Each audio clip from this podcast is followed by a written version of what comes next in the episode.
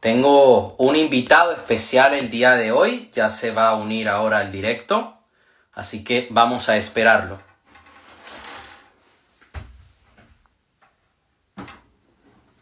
Ya le mandé el directo, así que dentro de poco se va a estar uniendo. Es una persona que él y yo nos llevamos muy bien, es un guerrero, es una persona con mucha disciplina, todos los días se levanta a las 5 de la mañana, sigue un buen estilo de vida, una persona que no bebe alcohol, que no sale de fiesta, que tiene muy claro qué es lo que quiere y no anda negociando el precio. Se llama Álvaro Aguilar y se va a estar uniendo aquí el día de hoy y vamos a hablar sobre cómo ser imparable, cómo a pesar de las dificultades que te puedas llegar a encontrar en tu día a día, cómo puedes seguir adelante para poder conseguir tus objetivos. Así que vamos a un saludo a los que se están uniendo.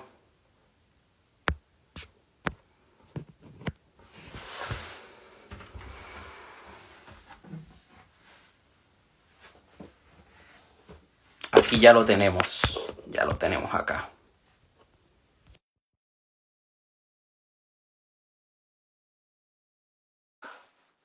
Quiero foto de la nieve, después te las paso por privado. Álvaro.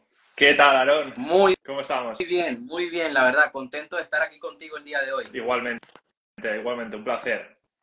¿Cómo ha ido por la nieve? Muy bien, con mucho frío. ¿Sí? ¿Dónde era? Paqueira. Muy bien. ¿Qué ha sido con Con- amigos, familia? Familia, con mi familia. Muy bien, muy bien, muy bien. Genial, tío, muy bien. Me alegro. Tenía muchas ganas de hacer este directo. Es muy interesante. Y bueno, vamos a, a informar de qué va a tratar, ¿no? Un poquito. Sí, lo estuve comentando. Hoy vamos a hablar de cómo ser imparable. Eres una persona, y lo estuve comentando, que se levanta a las 5 de la mañana, que no sale de fiesta, no toma alcohol, se la pasa en el gimnasio, se la pasa estudiando, tienes muy claro qué es lo que quieres y no andas negociando el precio. Exacto. Formamos parte, bueno, tú también, formamos parte de esa pequeña mayoría, de esa pequeña mayoría, del 3%, de personas que que rechazan la satisfacción momentánea, inmediata, para conseguir un placer más a largo plazo. Y al fin y al cabo es lo que tú dices, es pagar un precio que es estar incómodo, sobre todo una parte importante de tu vida que es durante tu juventud. Pero también es cuando estás más energético, tienes más ganas, tienes más energía. Es muy importante. Te hago una pregunta de los compañeros que tú tuviste en la Facultad de Economía. eh.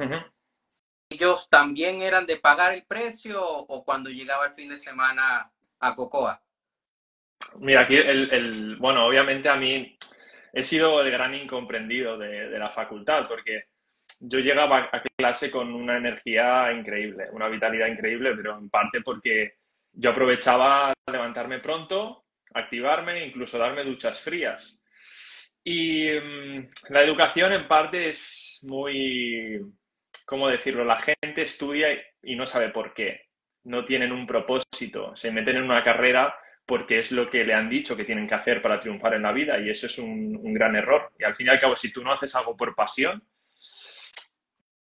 pues se nota mucho, se nota mucho. Luego los resultados hablan. Sí, sí.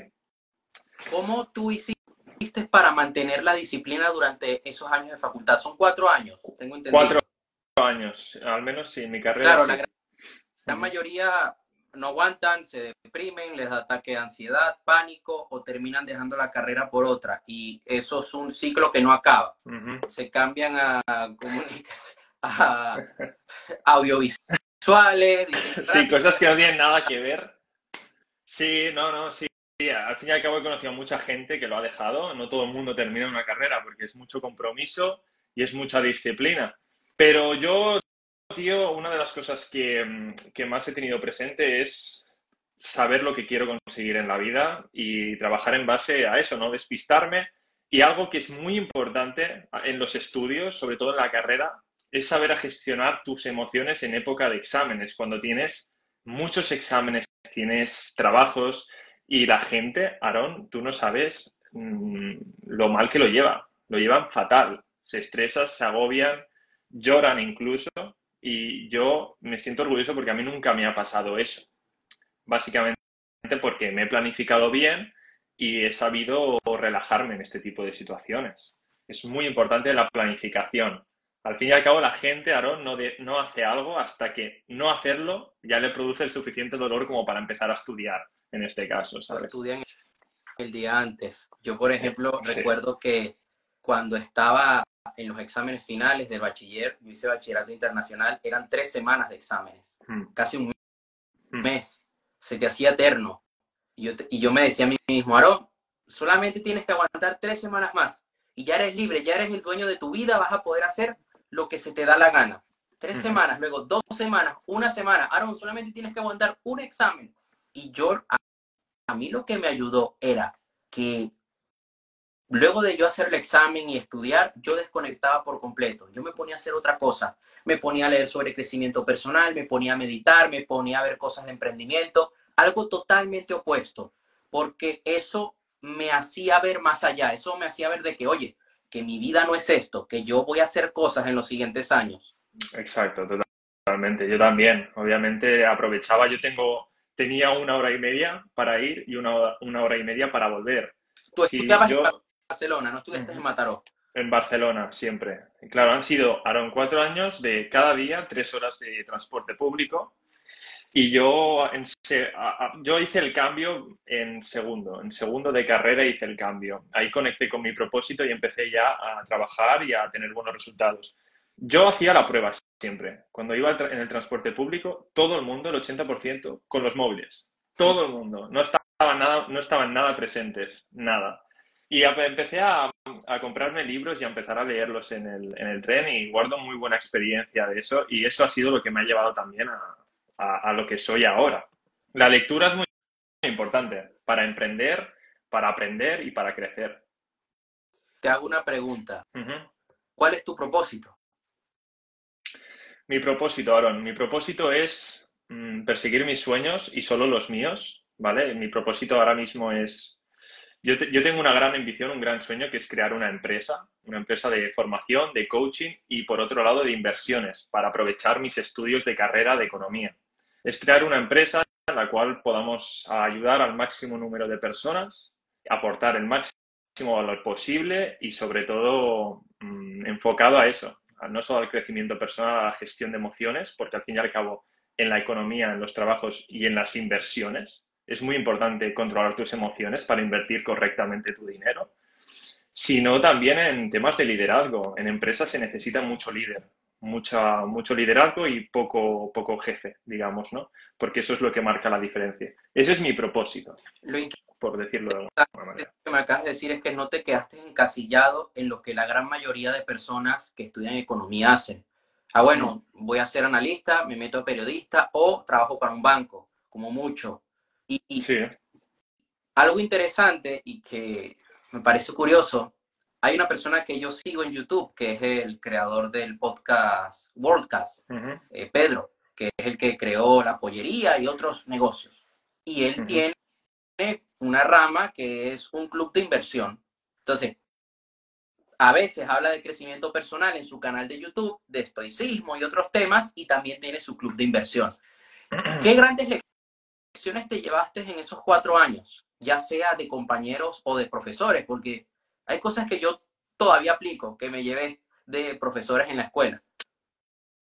Pues yo de profesores sí que es verdad que tengo alguno que me ha marcado, pero el problema de la educación, Aaron, es que estamos aplicando el mismo método que en el siglo XX, es decir, eh, memorizar y escupir.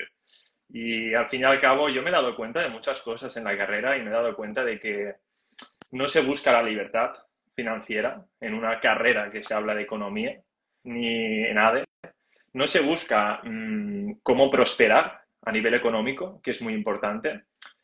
Y yo me he dado cuenta de muchas cosas en la carrera y es que el sistema educativo, sobre todo, está enfocado a, mucha teoría y poca práctica. Salimos de la carrera y no sabemos hacer nada, estamos perdidos. No, sabes lo que hacer.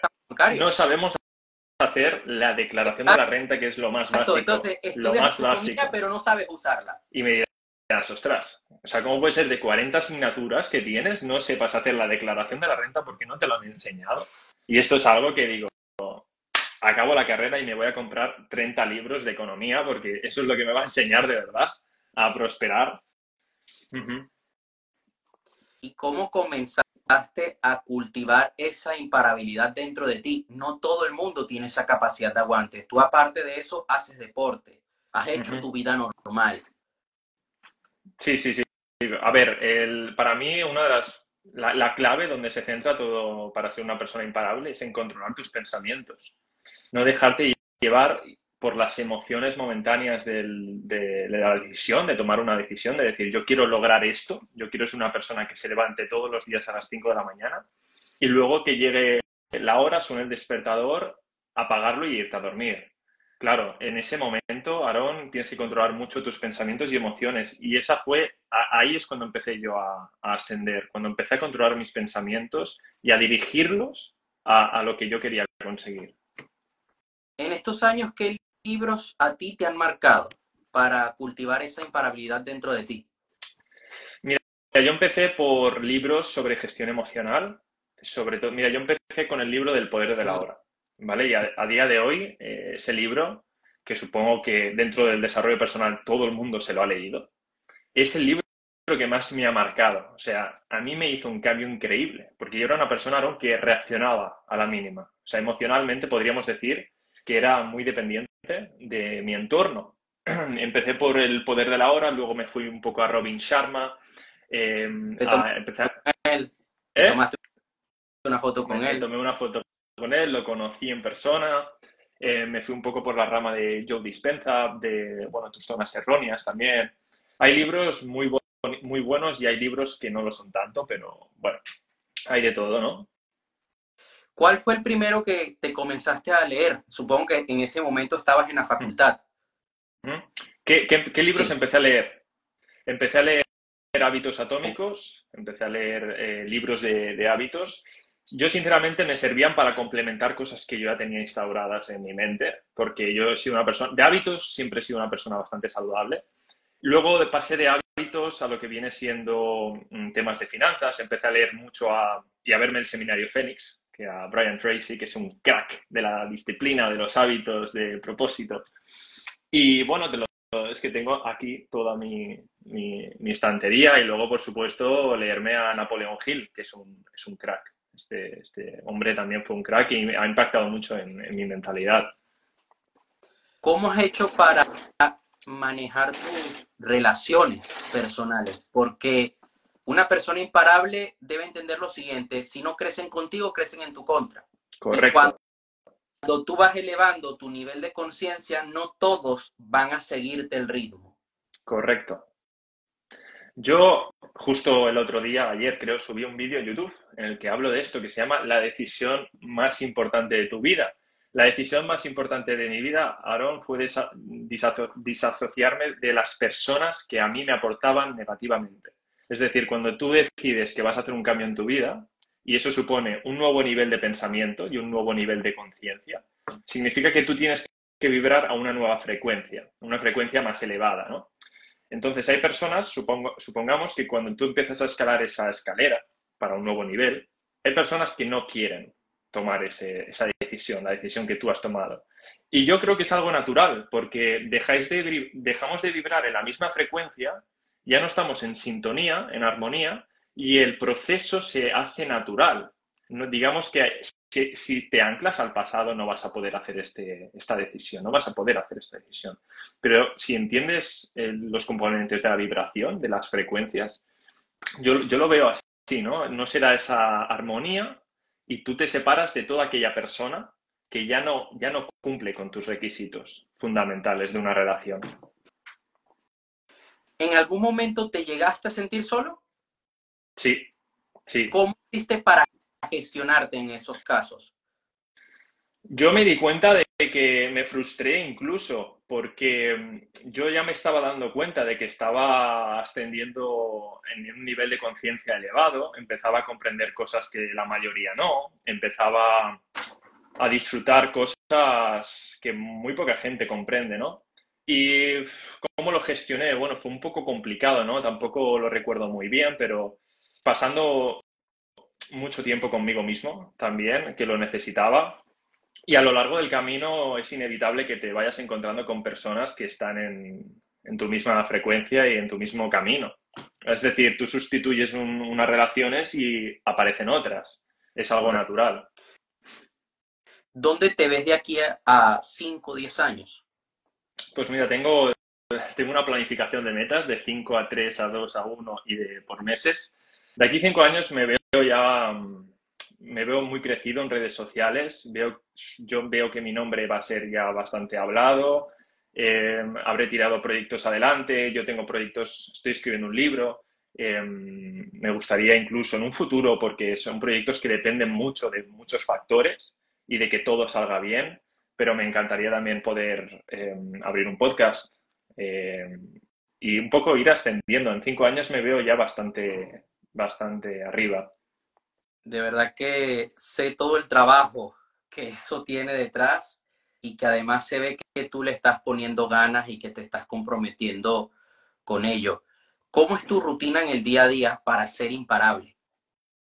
Yo me planifico la noche de antes. No puedo ir al día siguiente sin saber lo que tengo que hacer. Y eso es muy importante y también hay gente que no lo entiende. Hay gente que vive el día a día y va haciendo sin tener mm. una planificación, una organización. Yo lo respeto, pero no lo comparto, porque creo que tener una planificación te ayuda a ser más productivo y a tener claridad mental. Para mí la claridad lleva al poder, lleva al poder y a la paz mental también. Yo me he encontrado personas que me dicen, Aaron, yo no planifico, a mí me gusta fluir como mariposa en el aire. Y yo digo, claro, pero es que estás improvisando. Y, la improvisación, al menos que ya seas muy avanzado y hayas aplicado mucho en tu vida, no te sale bien. A mí lo Totalmente. que a mí me ayuda a fluir es la planificación. Yo por lo menos sé que mañana por la mañana, la primera hora, bueno, las primeras horas hasta las 12 del mediodía, yo las dedico a crear guiones de eventos que quiero dar. A las 12 quiero ver un curso de yo dispensa. A la 1 empiezo a preparar los videos que grabo para el curso. Luego a las 5 grabo. Yo sé que hay, dos, hay tres momentos del día donde medito. Eso es lo que me permite además sentirme bien. Totalmente. Porque Totalmente. estoy avanzando. Sí, sí, sí. Y para avanzar necesitas planificar. Inevitablemente. Inevitablemente. Porque si no vas a ir perdido te pierdes. En esos años de facultad, ¿tú llegaste a pasar por momentos emocionales difíciles? ¿Cómo lo superaste? Yo hubo un momento en, la, en mi carrera en que pensé dejarlo, que fue a finales del primer año. Porque el problema cuando somos jóvenes y no sabemos muy bien lo que, lo que queremos hacer es que pedimos consejo a nuestro entorno y nuestro entorno normalmente son nuestros padres, nuestros abuelos, nuestros tíos. Y yo entré un poco en la carrera por recomendación. Eh, la economía siempre me había gustado, siempre. Las finanzas siempre se me habían dado bien. Entonces dije, bueno, vamos a probar. Entré y dije, estas asignaturas, mm, ¿qué son? O sea, yo no, esto para mí no es economía, esto para mí es matemática. Totalmente, ¿no? Y, y yo no estaba en una buena situación emocional. ¿Por qué? Porque estaba rodeado de personas tóxicas, personas negativas, que no influenciaban nada bien a mi camino y además mm, pues me nublaban, me nublaban eh, mi visión de futuro. Y mi, mi, carrera empezó a mejorar cuando me, me desconecté de esas personas y me empecé a rodear de otras y cambié mis hábitos. Yo recuerdo en primero de bachillerato justo antes de un, examen. Y yo le digo a mi mamá, mamá, yo no quiero seguir haciendo bachiller. O sea, esto no es para mí. Yo quiero hacer bachillerato online. Además que mi mejor amigo de clase lo iba a hacer y me dice, Aaron, yo me voy a dedicar a la importación y exportación de, de diamantes. Me voy a Bélgica una vez termine el bachiller y voy a hacerlo online. Y le está yendo muy bien su negocio está triunfando. Me alegro por él. Es proveedor de diamantes a joyerías en Barcelona. Pero, ¿qué sucedía? Que yo no tenía nadie quien me asesorase en ese momento. Y además, yo, ¿cuál era mi plan B? Yo no le, le dije a mi mamá nunca mi plan B. Era, yo quería dejar el bachiller para empezar a estudiar de emprendimiento, crecimiento personal mientras yo hacía deporte. Yo le decía a mi mamá, no, yo quiero jugar polo. Claro, alguna excusa le tenía que decir. Hmm. Finalmente no me voy y ese año me permite madurar la idea y decir, ah, no, que yo me quiero dedicar al coaching. Ahora sí, tuve mayor claridad. Pero no me arrepiento de luego haber dicho, me voy a arriesgar, voy a coger mi propio camino. Más o menos lo que tú estás haciendo. Terminaste la carrera y dijiste, ¿sabes qué? Yo voy a crear mi camino. Exacto. Y lo quiero, quiero vincular, ¿no? Al fin y al cabo, todo lo que he estado haciendo, quiero aprovechar que son las finanzas personales. Para mí las finanzas personales forman parte del desarrollo personal porque te ayudan a gestionar tu dinero. Yo he visto aquí creadores de contenido que están haciendo eventos de finanzas y crecimiento personal. Sí, sí, sí. Pero no le meten esa energía que tú le metes, eso sí. Gracias, ahí lo tomo como un cumplido. Ahí sí que les vas a ganar. Los, fines de semana, ¿cómo los organizas? La gran mayoría de personas dicen, me voy a poner a ver Netflix. ¿Tú qué haces? Además de ir al gimnasio. Yo los sábados, bueno, sí, los sábados sobre todo me, gusta que sea como un día más. Me gusta entrenar y me gusta dedicar las mismas horas que le dedico de lunes a viernes a lo mío. Los domingos, tal vez, sí que descanso un poco más, pero yo los domingos por la mañana siempre voy a entrenar a las barras, porque me gusta, porque puedo tomar el sol, porque puedo ir a dar una vuelta, porque veo el ambiente. Y mm, soy una persona bastante inquieta, Aaron. Incluso en los días que todo el mundo descansa, yo me pongo con el ordenador a leer, a ver alguna cosa, a escribir y eso al fin y al cabo es un poco eh, lo que te lleva a conseguir los objetivos, trabajar un poquito más que los demás. Y no es competición, no es competitividad ni mucho menos, es em, saber lo que cuesta eh, conseguir tus, tus objetivos. Pues una competición contigo mismo, de ganarte. Correcto, correcto. Sí, y la competición conmigo mismo es algo que enfatizo muchísimo, porque la gente, muchas veces, las personas que o no entienden mucho de desarrollo personal o están metidas dentro del mundo y no lo acaban de comprender. Dicen, por ejemplo, que yo tengo el hábito de levantarme a las 5, como tú sabes, y he visto muchos vídeos, y a mí me lo han dicho personalmente, que eso es disciplina tóxica, que es competitividad con los demás. Y digo, ¿Cómo que competitividad con los demás? al fin y al cabo es una competición contigo mismo, con tu mente, ¿no? La competitividad es, viene parte, o sea, viene de la escasez, de pensamientos de escasez.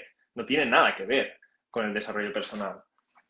Hay una persona que dice aquí, ¿cuántas horas al día trabajas en la semana? O sea, en tu rutina diaria, ¿cuántas horas sueles meterle intensidad? ¿A mí? En tu caso sí. En mi caso, mira, yo ahora que he acabado la carrera, digamos que a lo que me dedico es a formarme, ¿vale? Porque yo quiero hacer una cosa y para esa cosa que quiero hacer, que es, por ejemplo, el coaching, ¿no? el, dar eventos, etcétera, se necesita mucha formación. Entonces, yo actualmente le estoy dedicando de 8 a 10 horas cada día. Muy bien. De 8 a 10 horas. De eso no me lo quita nadie. y no paro de leer y no paro de hacer apuntes y en, un, en, en una semana te, te, lleno una libreta entera eh, de apuntes. Es decir, de 8 a 10 horas es lo que estoy dedicándole actualmente. Yo me siento muy identificado contigo porque justo cuando yo termino el bachiller y empiezo a escribir los libros, yo lo primero que hago es empezar a formarme, a escribirlo a mano. A día de hoy ya por el tipo de formaciones que veo, pues hago ordenador porque tengo que sacar capturas de ciertas cosas que tiene la formación. Pero yo dedicaba esa cantidad de horas y las sigo dedicando. Ahora las reparto. Unas horas formación, otras horas crear contenido, otras horas a grabar, etcétera, editar, cosas de negocio.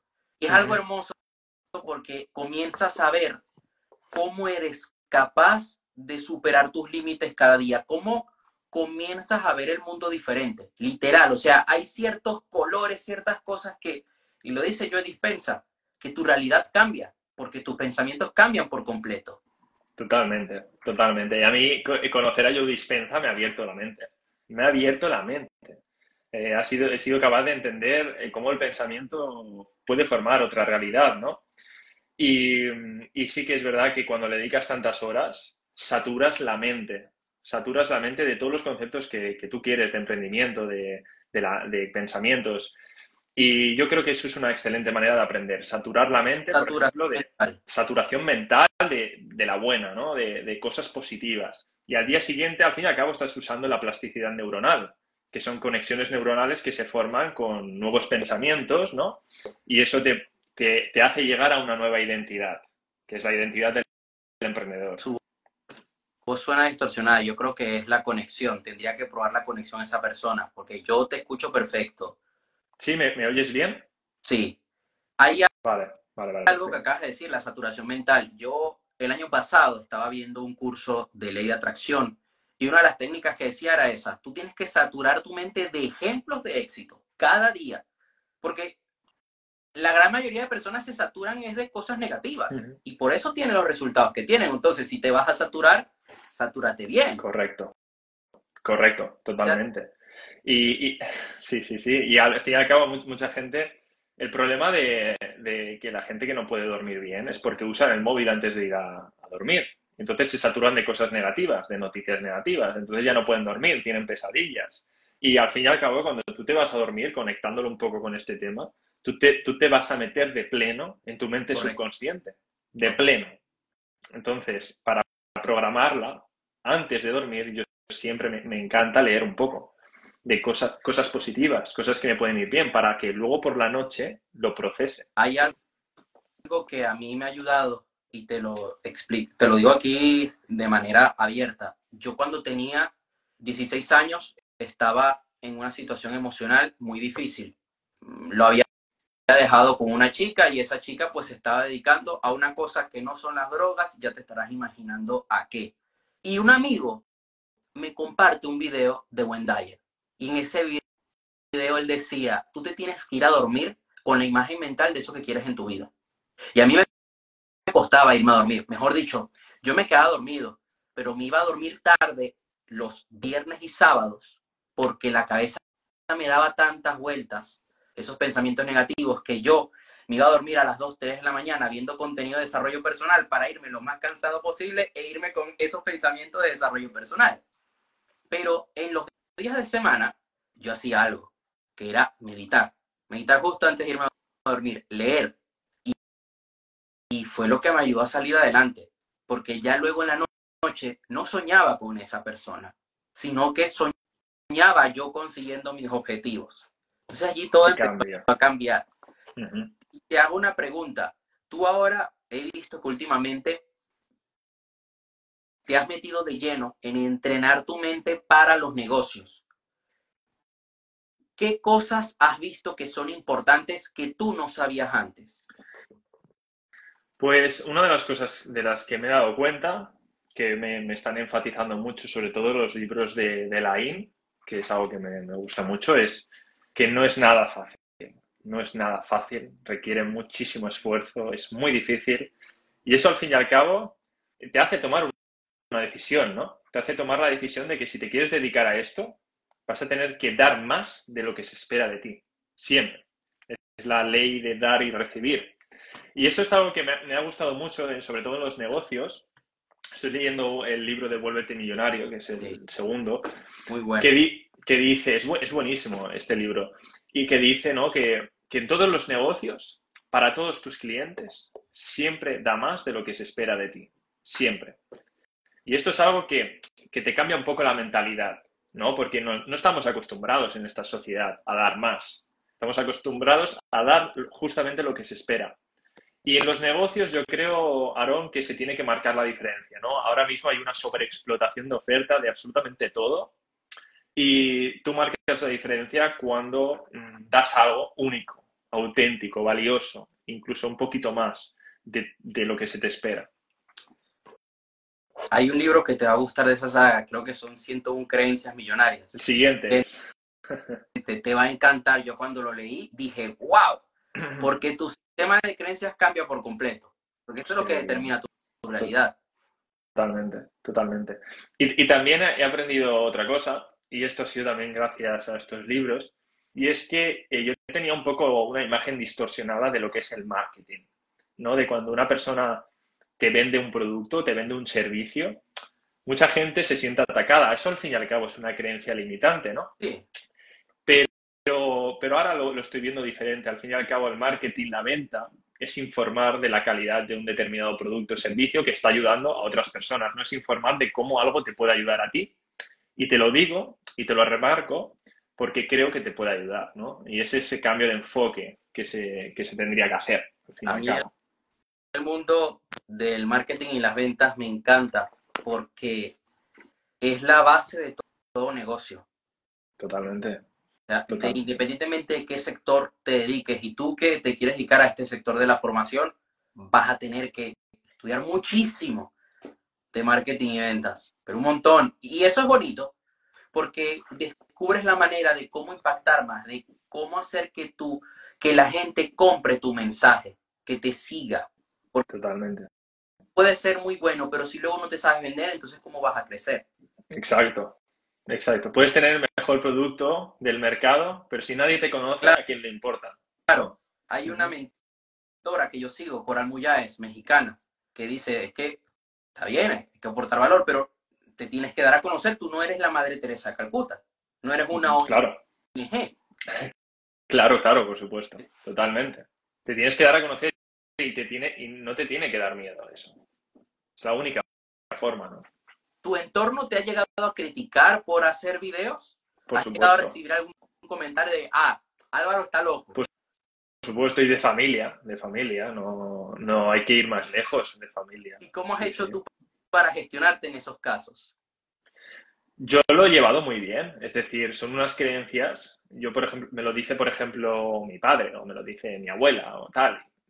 Yo mm, os aprecio mucho, pero obviamente yo no se lo digo, ¿no? No voy a la cara y le digo, tienes una creencia limitante del siglo pasado, ¿no? No, no, se lo digo, ¿no? Pero soy consciente de que forma parte de sus miedos y de sus inseguridades y que eso lo está proyectando en mí porque me quiere, porque quiere lo mejor para mí y esa persona me está intentando decir, oye, este no es el camino, es el, camino del emprendedor es muy difícil porque es su creencia, son sus miedos. Y me intentan llevar a lo seguro. Y yo no, yo les intento decir que a mí lo seguro no, no, no quiero lo seguro, yo quiero la libertad, ¿no? Y al fin y al cabo, lo he, lo he gestionado bien porque no me he identificado con ellos. No me, sus palabras no han llegado ahí dentro de mí. ¿no? He sabido que son sus miedos, sus inseguridades y que no forman parte de, mi mentalidad. Hay que proteger mucho tu mente. Lain lo dice muchas veces en los libros. Dice, estate dispuesto a que tu entorno te critique, porque van a estar en contra tuyo cuando tomas una decisión opuesta a lo convencional, digamos hay algo que me he percatado, sobre todo después de la pandemia, desde la pandemia, el confinamiento, que es ver cómo muchos hombres tienen falta de amor propio, cómo no son capaces de renunciar al placer a corto plazo. ¿Cómo tú has hecho para renunciar al placer a corto plazo? Porque que yo sepa, no eres de ir detrás de mujeres a lo loco, ni de irte de fiesta, ni te drogas, ni nada. ¿Cómo has hecho? Yo lo, he tenido muy claro, Aarón, y yo siempre me he centrado en mi yo del pasado. En mi yo del pasado.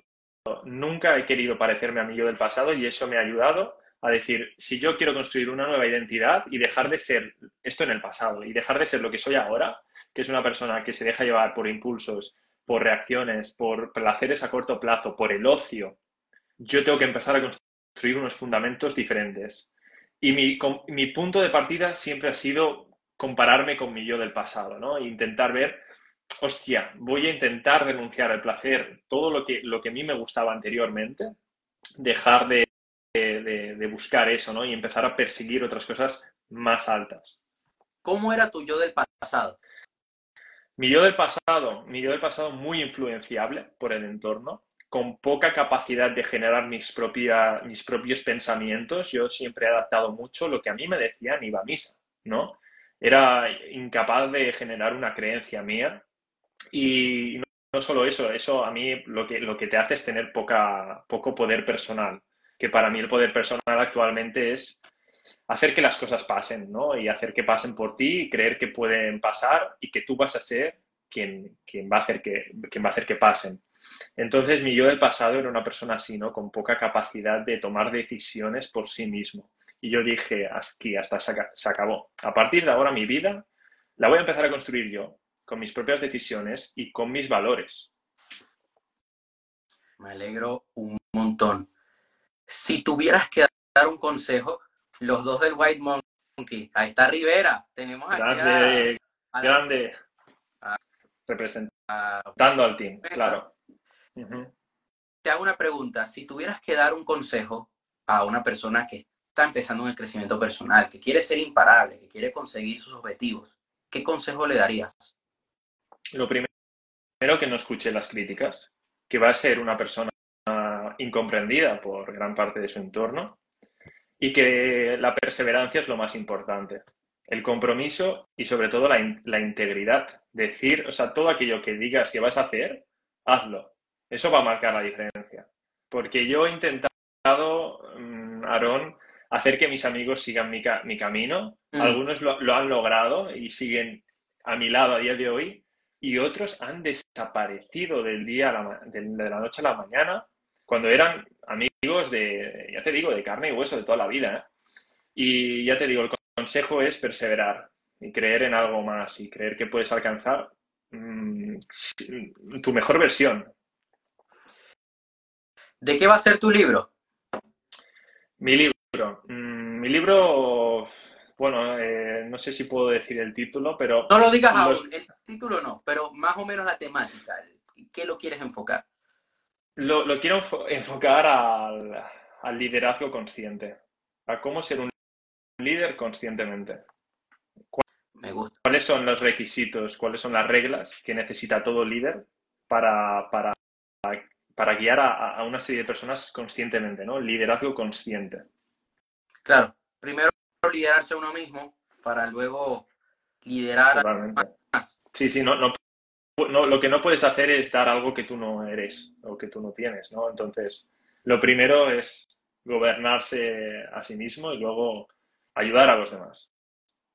Bueno, yo quiero dejar el directo aquí por hoy porque siento que has dado muchas claves y ha quedado perfecto, hermoso y quiero que se quede así. Y quería darte las gracias de corazón de poder hacer este directo. Eres una persona que yo admiro mucho. Hace poco, bueno, en el directo hace dos semanas te mencioné y vamos a seguir trabajando fuerte. Totalmente, Aaron. De verdad, te agradezco mucho que me hayas dado la oportunidad de grabar aquí contigo un directo. Me ha hecho muchísima ilusión. Y a seguir, a seguir trabajando. Muchas gracias. Bueno, este directo lo voy a dejar en el perfil de Instagram y luego lo subiré a YouTube. Nos vemos. Aaron, nos vemos. Un saludo.